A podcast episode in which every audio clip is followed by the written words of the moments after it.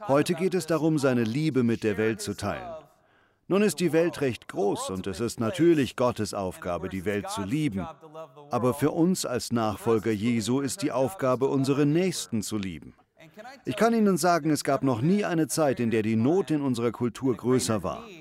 Noch nie wurde mehr Mitgefühl, mehr Empathie, mehr Offenheit, mehr Zartgefühl und größere Geduld gebraucht als jetzt. Wir leben in einer Welt, die erstickt. Nicht, weil wir besonders hier in Südkalifornien keine materiellen Mittel hätten oder weil wir keine Hilfe haben, aber es mangelt uns an Empathie, an Bindung, tiefen Freundschaften und tiefen Beziehungen. Und je größer die technischen Möglichkeiten werden, was Unterhaltung angeht, die Möglichkeiten zu fliegen, zu fahren und überall zu leben, wo man will, und wir die ganze Nacht bei hellem Licht aufbleiben können, umso größer wird auch die Versuchung und Gefahr, ein isoliertes Leben zu führen. Wo wir Freunde und Familie, auch Kinder haben, aber ohne tiefe Bindungen mit ihnen leben. Ich möchte heute diese Predigtreihe abschließen und zusammenfassen mit der simplen Wahrheit, dass das größte menschliche Bedürfnis ist, in tiefer Bindung zu anderen zu leben. Im Grunde können wir keine Bindung zu anderen eingehen, wenn wir nicht glauben, dass wir bindungsfähig sind. Wir reden gleich darüber, dass man seinen Nächsten lieben soll wie sich selbst, aber wie soll das gehen, wenn man sich selbst hasst? Wie kann man seinen Nächsten lieben wie sich selbst auf gute Weise, wenn man selbst nicht glaubt, liebenswert zu sein und es wert ist, dazuzugehören? Das größte menschliche Bedürfnis ist, tiefe Beziehungen zu anderen aufzunehmen. Größer als alles andere. Wenn wir uns eng an unsere Kinder, Ehepartner, Freunde und Arbeitskollegen binden, schafft das in allen Bereichen mehr Freude und Begeisterung. Wenn Ihre Arbeitskollegen gute Freunde sind und Sie lieben es, sie zu sehen, wenn Sie tief miteinander verbunden sind, dann werden Sie auch Ihre Arbeit lieben. Wenn wir in tiefen Beziehungen zu anderen leben, sind wir voller Freude. Wenn wir in engen Bindungen zu anderen leben, fühlen wir uns Gott näher. Wir sind entspannter und schlafen besser. Eine neuere Studie zeigt sogar, dass tiefe Bindungen gesünder sind als Diäten und Sport. John Ortberg sagte, es ist besser, zusammen mit einem Freund Schokolade zu essen, als alleine Brokkoli. Ich glaube, das ist eine großartige Erkenntnis. Wir haben dieses Bedürfnis, uns zu binden, und andere brauchen das von ihnen. Wenn wir davon reden, unsere Nächsten zu lieben, heißt das Aktion sich um die Armen kümmern, Leuten etwas zu essen zu geben, die nicht einmal dankbar dafür sind. Und das Schönste, was man für seinen Nächsten tun kann, ist eine tiefe Bindung zu ihnen herzustellen, anderen zu zeigen, dass sie es wert sind, geliebt zu werden und dazuzugehören. Ihnen das Gefühl von Sicherheit zu geben, wenn man mit ihnen zusammen ist. Und natürlich heißt das, ehrlich zu sein und ihnen offen die Meinung zu sagen. Aber zugleich wissen und erleben die anderen etwas, wenn sie mit ihnen zusammen sind, das sie sonst selten finden, nämlich Freundschaft. Einen Freund, der präsent, sanft, ehrlich und fürsorglich ist. Und genauso sind sie, und deshalb bin ich stolz auf sie. Wenn wir mit anderen verbunden sind, sind wir fröhlich. Das fängt an, wenn wir Babys sind. Wenn ein Baby geboren wird, bindet es sich an die Mutter. Die Mutter hält das Baby, wenn es aus dem weichen, warmen Mutterleib kommt. Es kommt heraus, es ist kalt, nackt, schreit, schleimig. Und mitten in dieser chaotischen, schrecklichen, beängstigenden Situation sieht das Baby dann zum ersten Mal die Augen der Mutter. Sie lächelt es an und es lächelt zurück und sie stillt und tröstet das Baby. Diese Phase, die ersten Monate im Leben eines Menschen sind so fundamental wichtig für die seelische Gesundheit. Diese Bindung entsteht und das Baby erfährt die Liebe der Mutter. Wenn die Mutter einmal weg ist oder selbst wenn die Mutter eines Tages stirbt, ist ihre Liebe immer noch verinnerlicht. Sie ist präsent in dem Kind und auch in dem erwachsenen Menschen. Diese Bindung, die als Baby entstanden ist, ist immer noch im Herzen, auch wenn man sich als Erwachsener nicht mehr erinnern kann. Das macht uns zu liebevollen, empathischen Menschen. Das geht im Leben weiter. Wir kommen nie an einen Punkt, wo wir es nicht mehr nötig hätten, Liebe zu erfahren. wenn wir nicht regelmäßig die Liebe unseres Vaters, des Partners, unserer Kinder und Nächsten verinnerlichen, wenn wir keine echte Bindung, Empathie, Mitgefühl und Offenheit erleben, werden wir irgendwann ausgebrannt. Wir stumpfen ab. Das ist die Wurzel von Depression und Beklemmung. Daher kommt es dann, dass sich Menschen ritzen und selbst verletzen. Daher rührt eine Stumpfheit oder Taubheit dem Leben gegenüber. Von der emotionalen Isolation, wo man das Gefühl hat, vielleicht viele Freunde zu haben, eine Familie, die einen liebt, von vielen Menschen umgeben zu sein, aber aus irgendeinem Grund fühlt man sich nicht lebendig. Man hat das Gefühl, keine Vision zu haben und fragt sich, wo das Leben hinführt. Man fragt sich, was der Sinn ist. Dem allen liegt dieses Bedürfnis zugrunde, sich an andere zu binden. Man nennt das emotionale Isolation. Und man sieht es Menschen an. Wir sehen das bei Menschen, die sich selbst verachten und nicht glauben, dass sie es wert sind, geliebt zu werden und dazuzugehören. Sie sind zwar von Menschen umgeben, gehen aber keine Bindungen ein. Sie lassen andere nicht in ihr Chaos blicken. Aber wenn wir das tun, dann zeigen wir unsere Leichen im Keller, unsere Süchte, Fehler und Sünden, unsere Zweifel, Krankheiten und unsere Ängste. Die anderen werden uns umarmen und lieb haben. Dann ist unser geheimes Ich geliebt und diese geheimen, versteckten Anteile unseres Lebens werden wieder lebendig. Wir müssen zu Menschen werden, die verletzten Menschen in Liebe begegnen. Zugleich können wir aber erst so offen sein, wenn wir selbst diese Liebe verinnerlichen. Dann fängt sie an, sich zu verbreiten. Das Mitgefühl in uns trieft dann von uns in unser Umfeld. Und genauso sind sie. Ich bin so stolz auf sie. Und wenn sie die Liebe der Menschen um sich verinnerlichen, können sie erleben, wie die Liebe von Jesus aus ihrem eigenen Leben verströmt. Man merkt auch, wenn Menschen das nicht tun. Dann leben sie in Isolation und mit der Haltung, ich bin es nicht wert, geliebt zu werden und dazuzugehören. Meine Sünden sind viel schlimmer als die von anderen. Es gibt einen Mann in Los Angeles, der ein herausragender Bibellehrer ist, ein brillanter Kopf, aber er ist so gemein wie die Nacht finster. Er ist der gehässigste Prediger, den ich je gehört habe. Er sagt den Leuten ständig, sie kommen in die Hölle, sie sind schrecklich, Gott hasst sie, sie baumeln an einem dünnen Faden und so weiter. Ich habe mich einmal mit einem seiner Kollegen unterhalten und ihn gefragt, was ist los mit dem Mann? Und sein Kollege meinte, weißt du, Bobby, als er klein war, war sein Vater sehr streng. Eines Abends hat sich sein Vater so über ihn aufgeregt, dass er ihn draußen an einen Baum gekettet hat und ihm ein Schild, auf dem wertlos stand, umgehängt hat. So ließ er ihn die ganze Nacht da draußen, um ihn zu bestrafen. Da wurde mir klar, dass dieser alte Prediger, wenn er aufsteht und den Menschen sagt, sie wären wertlos und schrecklich und sie kämen in die Hölle, dass Gott sie hasst, es zu sich selbst schon tausendmal mehr gesagt hatte. Das sagt er sich selbst jedes Mal, wenn er in den Spiegel schaut. Und sie müssen wissen, dass das eine teuflische Lüge ist. Gott liebt diesen alten Prediger, er liebt ihn. Wir reden darüber, wie Bindung entsteht. Ich weiß noch, wie ich morgens um 5 Uhr aufgestanden bin, als Haven gerade geboren war. Das war neu für mich. Ich war ein frischer Papa. Ich war 27 und wollte lange aufbleiben. Ich war kein Freund von frühem Aufstehen. Ich wachte auf und dieses kleine, vier Wochen alte, süße Knöpfchen lag in meinem Arm und ich wiegte sie sanft wieder in den Schlaf. Sie sah mir in die Augen und lächelte und ich sah in ihre Augen und lächelte zurück. Ich weiß noch, wie ich sie angesehen habe und dachte, für dich würde ich alles tun. Und genau da haben wir es erlebt, nicht wahr? Sie erlebte, wie die Bindung zu ihrem Vater entsteht und ich erlebte, wie ich mit ihr die Bindung aufnehme, mit ihrer kleinen Seele. Ich habe damals gedacht, ich würde alles für dich tun, nicht weil sie schon etwas getan hätte oder weil sie so schlau wäre oder weil sie schon irgendetwas erreicht hätte, sondern einfach nur, weil ich sie liebe. Wissen Sie, Gott sieht sie genauso. Er liebt sie so sehr. Und oft, wenn wir uns weit entfernt von Gott fühlen und keine Liebe von ihm annehmen können, ist es Zeit, dass wir die Nähe von anderen Gläubigen suchen und uns von ihnen lieben lassen. Uns an der Stelle lieben lassen, wo wir uns selbst nicht lieben können oder Gottes Liebe nicht annehmen können. Und deshalb glaube ich, greift der Teufel immer zuerst unsere Beziehungen an. Und angreifen wird er. Das tut er immer durch Täuschung, indem er ihnen zum Beispiel sagt, du bist keine gute Ehefrau, du bist kein guter Ehemann, du bist ein schrecklicher Vater, du verdienst es nicht, geliebt zu werden und dazu zu gehören. Oder er belügt ihre Nachbarn über sie. Er schafft das durch Tratsch und Betrug. Der Feind liebt es, unsere Freundschaften und Ehen durch Täuschung auseinanderzubringen. Er weiß, dass es zwar nicht leichter wird, wenn wir im Leiden Menschen um uns haben, die uns lieben und zu denen wir eine tiefe Bindung haben, aber dass wir dadurch die Kraft bekommen, durchzuhalten.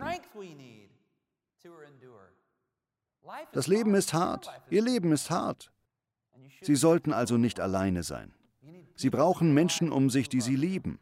Und sie sollen wissen, dass die Leute sie lieben. Sie werden mehr geliebt, als sie meinen. Und Gott liebt sie mehr, als sie ahnen. Und ich möchte Ihnen auch sagen, wenn Sie ehrlich mit dem ganzen Zeug in Ihrem Leben umgehen, mit dem, was Sie an sich hassen, Ihre Zweifel und Ängste, wenn Sie damit ein paar Menschen, denen Sie vertrauen, ehrlich gegenüber sind, werden Sie sehr schnell merken, wie liebenswert Sie sind. Das nährt dann die Tiefe Ihrer Seele. Deshalb sind Versöhnung in Beziehungen, Freundlichkeit und Mitgefühl so wichtig. Deshalb ist der Kern jeder Bindung Empathie. Wir brauchen andere, die verstehen, was wir durchmachen, Jemand, der uns in den Arm nimmt und gewissermaßen mit uns leidet, damit wir gemeinsam heil werden. Das höchste Gebot in der Bibel ist, dass wir Gott von ganzem Herzen, mit ganzer Seele, all unserem Verstand und mit aller Kraft lieben und unsere Nächsten wie uns selbst. Das ist so wichtig. Jesus wird bei mehreren Gelegenheiten gefragt, was denn das höchste Gebot sei, und in der Regel ist das seine Antwort. Ein anderes Mal, das haben wir in der Bibellese heute aus Lukas 10 gehört, wird Jesus diese Frage von einem Schriftgelehrten gestellt, der ihn auf die Probe stellen will. Was muss ich tun, um das ewige Leben zu erben? Und Jesus fragte ihn wieder, was steht im Gesetz? Was liest du dort? Er antwortete, liebe den Herrn, deinen Gott, von ganzem Herzen, mit all deiner Seele, all deinem Verstand und aller Kraft und deinen Nächsten wie dich selbst. Das ist ein Teil der Torah, die bekannteste Passage der Bibel für die Juden. Sie steht direkt nach dem sogenannten Shema. Kleine Kinder lernen diesen Vers auswendig. Und dennoch haben so viele Juden zur Zeit Jesu dieses Gebot nicht befolgt. Später in seiner Antwort, die nicht zur heutigen Bibellesung gehört, erzählt Jesus das Gleichnis vom guten Samariter. In dieser Geschichte laufen ein Levit und ein Priester an einem Mitjuden vorbei, der verprügelt und ausgeraubt worden war. Ein Samariter hält aber an und kümmert sich um ihn. Das mit den Samaritern war eine große Sache zur Zeit Jesu. Heute werden Samariter positiv gesehen. Damals waren sie Außenseiter, Sünder, Irrlehrer und böse Menschen, die oft für gewalttätig gehalten wurden. Es gab alle möglichen Vorurteile über sie. Ganz ehrlich, heute wäre ich der Pastor, der Jesus fragt, wie man Christ wird, und Jesus sagt, liebe deinen Nächsten. Dann frage ich, wer ist mein Nächster? Und er erzählt die Geschichte von einem berühmten Pastor, den alle lieben, und dieser Pastor läuft an einem Mitchristen vorbei, der verprügelt und ausgeraubt am Straßenrand liegt. Dann kommt ein Evangelist oder Missionar vorbei und läuft auf dem Weg zu seinem Missionstreffen an dem Mann vorbei. Und dann hält ein Moslem an und kümmert sich um ihn. Sehen Sie? Diese Vorstellung stört uns, denn diese Religion beinhaltet auch Ideen von Gewalt und ruft Gewalt hervor. Solche Dinge.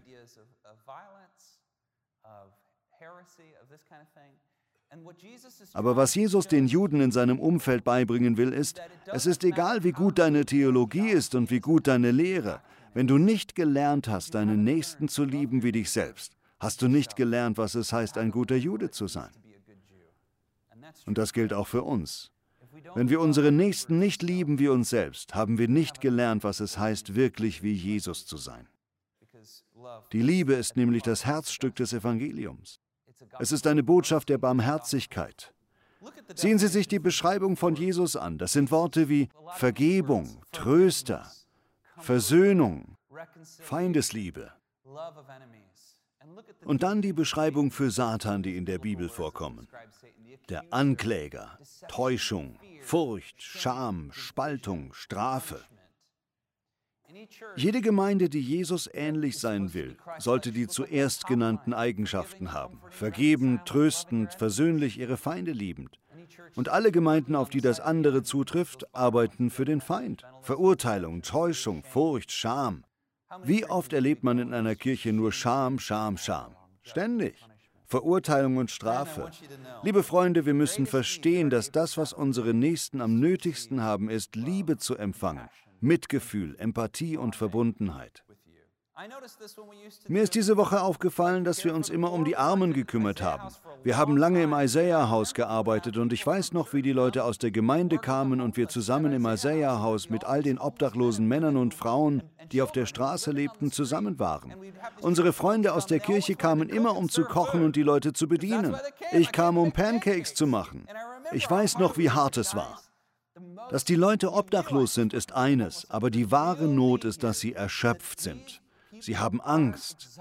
Sie fühlen sich ausgeschlossen, abgelehnt und ohne Würde.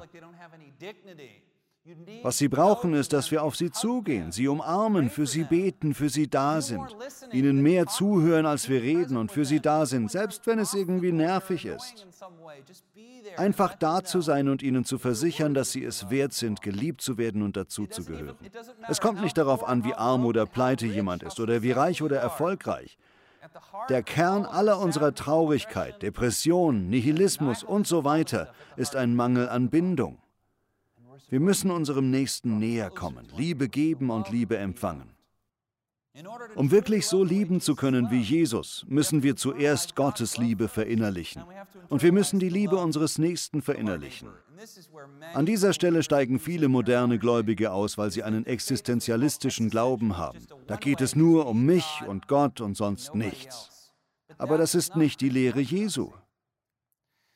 Wir glauben an die Lehre der Inkarnation. Nun fragen viele Christen, was bedeutet inkarnatorische Theologie? Es bedeutet, dass das Wort Gottes Fleisch wurde und unter uns wohnte und nach dem Kreuz und der Auferstehung in den Himmel auffuhr. Und das war es im groben schon. Aber die wirkliche Antwort ist, das war erst der Anfang. Diese Inkarnation setzt sich fort in der Gemeinde, in der Apostelgeschichte, wo der Heilige Geist auf jeden einzelnen Nachfolger Jesu kam. Das heißt, wenn man einen anderen Christen sieht, jemand, der Jesus Christus als seinen Herrn kennt, dann sieht man nicht nur Susi, sondern auch Christus in Susi.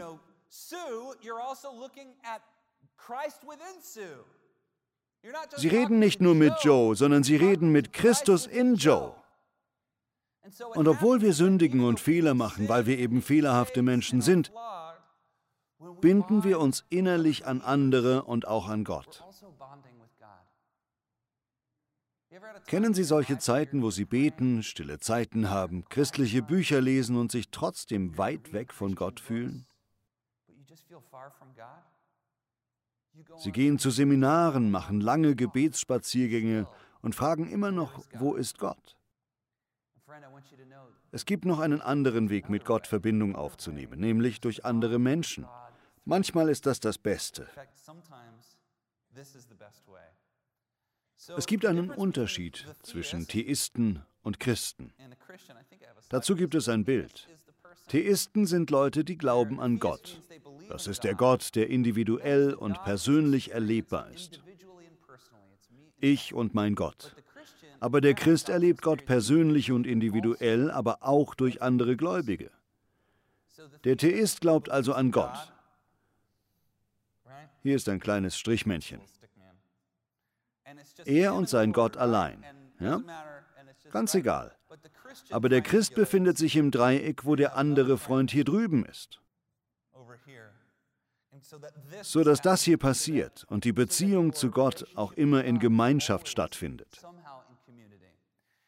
In der christlichen Eheberatung wird dieses Bild häufig gebraucht. Wenn der Ehemann und seine Frau sich näher zu Gott bewegen, bewegen sie sich automatisch auch aufeinander zu. Ist das nicht schön? Wenn wir in unserer Beziehung Gott näher kommen, nähern wir uns auch einander. Was aber versäumt wird zu erwähnen, ist, dass es auch andersherum funktioniert. Stellen Sie sich das wie ein Gleis vor. Diese beiden nehmen eine Bindung auf. Und wenn sie enger wird, dann kommen beide näher zu Gott. Ergibt das Sinn? Angenommen, die beiden nähern sich Gott nicht unbedingt durch Bibelstudien und solche Dinge, sondern sie nehmen eine enge Verbindung als Freunde, als Ehepartner, als Eltern oder als Kind auf. Wenn das geschieht, erlebt der Einzelne sicher auch Gott sehr tief und persönlich. Und deshalb erleben wir als Christen Gott sowohl in der Stille und Abgeschiedenheit, aber eben auch durch unsere Kinder, Freunde und Nachbarn. Man kann Gott sogar in der Versöhnung mit einem Feind und der Liebe zu ihm erleben. So erlebt und spürt man die Macht und Liebe Gottes in diesem Dreieck des Lebens. Und das ist Teil der orthodoxen christlichen Lehre. Man kann kein wahrer Christ sein ohne die anderen Gläubigen. Wir brauchen die anderen im Leben. Wir brauchen sie nicht nur, wir wollen sie auch. Sie müssen kein einsames Leben führen. Sie sind erstaunlicher, als sie selbst meinen. Sie sind wesentlich liebenswerter, als sie selbst denken. Sie sind viel weniger schuldig, als sie denken.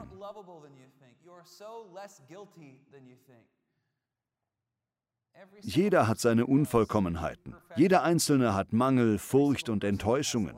Und erst wenn wir diese Dinge einander offenbaren und in Verbindung miteinander kommen, werden wir im Kampf damit die Kraft und Herrlichkeit Gottes erleben. Und auch hier gilt die Umkehrung.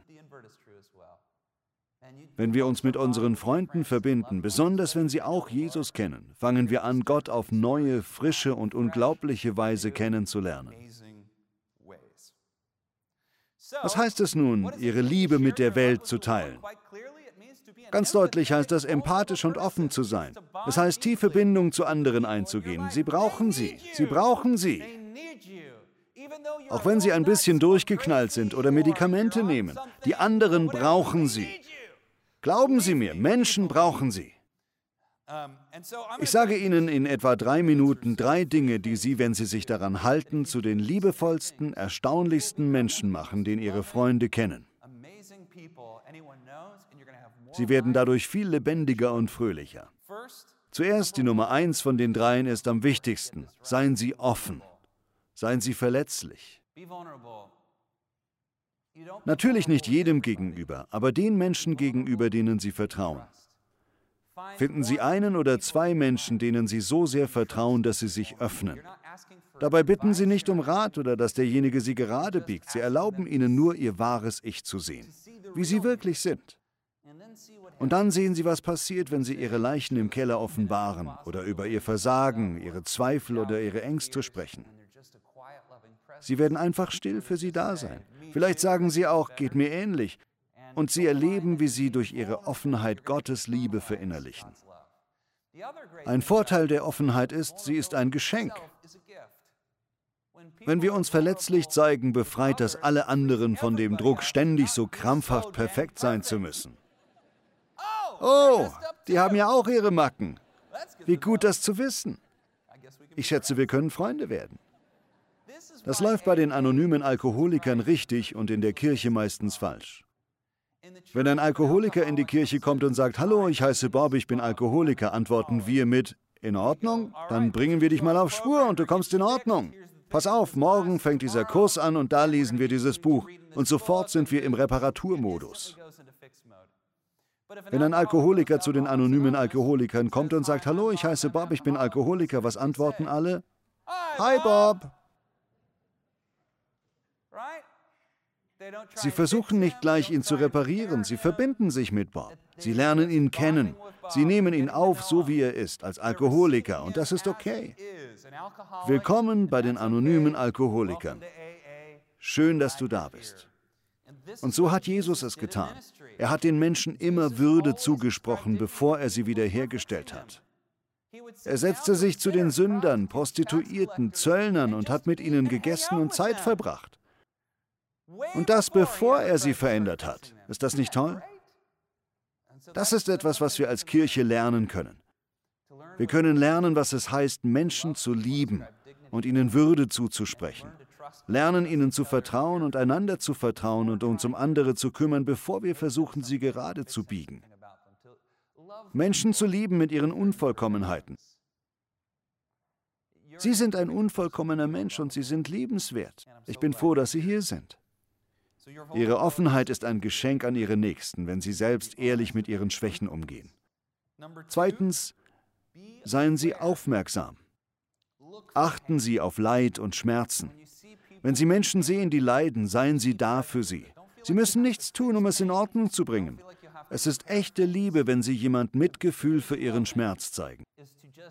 Hören Sie zu, wenn es passend ist. Umarmen Sie die Person, beten Sie für sie und lassen Sie sie wissen, dass sie nicht alleine ist. Das hat Mutter Teresa getan. Sie konnte für die sterbenden Kinder nicht wirklich viel tun, sie war einfach bei ihnen, als sie starben, und das war das Liebevollste, was sie tun konnte.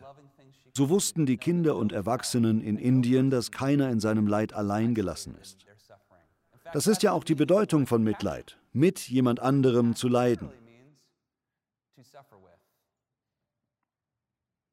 Drittens, seien Sie sanft. Warum sind wir so hart miteinander geworden?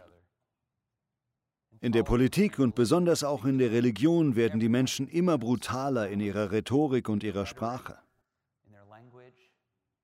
Wenn wir mit unseren Kindern oder dem Ehepartner diskutieren oder wenn jemand uns die Vorfahrt nimmt, warum werden wir gleich so hart, brutal und gemein? Das hilft niemandem. Wir bemerken, dass die, die am meisten leiden, die, die am brutalsten rüberkommen, oft die zerbrechlichsten Menschen sind. Diese harten Typen, die mit stolzer Brust ihre Muskeln zeigen, sind oft die isoliertesten, zerbrechlichsten, einsamsten Seelen. Sie brauchen jemand, der sich sanft um sie kümmert und sie annimmt, wie sie sind und nicht, wie sie sein sollten. Seien Sie sanft. Seien Sie sanft in Ihren Debatten. Sagen Sie immer die Wahrheit. Der Feind arbeitet mit Täuschung, aber Jesus arbeitet mit der Wahrheit, aber auch mit Sanftheit. Sanftheit hat etwas Anziehendes. Wenn Sie Menschen von ihren Ideen überzeugen wollen, tun Sie es langsam und in einem Prozess. Drücken Sie es ihnen nicht auf. Daher das Zitat von Philip Yancey. Niemand hat zu Jesus gefunden, weil er eine Diskussion verloren hat. Und das ist wahr, oder? Man hört, wie Leute darüber diskutieren, ob es Gott gibt oder nicht. Aber niemand wird ein neues Herz bekommen, weil er in einem Streitgespräch unterlegen war. Alle Beziehungen, die wir führen, führen wir mit verletzten Menschen. Viele sind verletzt. Wenn wir in Beziehungen zu anderen leben, ist es so, wie Henry Nouwen es ausdrückt, als hielte man einen Vogel mit gebrochenen Flügeln in den Händen. Man hält diesen Vogel sanft in der Hand. Wenn man ihn zu fest hält, zerdrückt man ihn, nicht wahr? Das machen wir manchmal, nicht wahr? Wir bekommen Angst, weil wir glauben, der andere wird uns verlassen, uns betrügen oder sich abwenden. Und dann halten wir sie zu fest und zerdrücken sie. Aber wenn wir nicht fest genug halten, könnte der Vogel aus der Hand fallen und sterben. Das passiert auch. Wir haben Angst, dass etwas schief geht oder sind frustriert vom anderen oder wir mauern oder gehen einfach weg. Auch das wird die Beziehung zerstören. Jede Beziehung, die es wert ist, erhalten zu werden, ist so, als ob man einen verletzten Vogel in der Hand hält. Nicht zu fest, nicht zu locker. Und Sie werden sehen, wenn man das lang genug macht, wird der Vogel gesund. Liebe Freunde, ich möchte Ihnen nahebringen, dass ein guter Christ zu sein heißt, andere Menschen um sich zu haben, die Sie mit all ihren Fehlern und Macken sehen, sie lieben und ihnen beweisen, dass sie es wert sind, geliebt zu werden und dazuzugehören. Nicht wegen ihres Aussehens oder ihrer Errungenschaften, sondern einfach, weil sie es wert sind. Sie sind liebenswert und wichtig und das ändert alles. Herr, wir lieben dich. Danke, dass du uns liebst, nicht wegen dem, was wir tun oder haben, nicht wegen dem, was andere über uns sagen. Herr, bitte zeige uns, dass wir tiefere Freundschaften brauchen, dass wir mindestens zwei oder drei Menschen brauchen, die uns so sehen dürfen, wie wir wirklich sind und die uns annehmen und lieben. Herr, wir werden aufhören, uns selbst fertig zu machen und zu beschämen, indem wir sagen, dass wir nicht gut genug sind und uns mit anderen vergleichen. Wir werden stattdessen frei leben und uns von dir so anschauen lassen, wie ich meine kleine Tochter angesehen habe, und glauben, dass du uns auch so siehst, liebst und bewunderst. Ich bitte dich, dass du jedem, der jetzt meine Stimme hört, weiter Würde und Wert aufbaust, damit wir alle so voller Liebe und Mitgefühl sind, dass wir überfließen. Lass ihren Becher überfließen, wie es im Psalm 23 steht, in die Welt um sie herum. Wir lieben dich. Im Namen Jesu. Amen.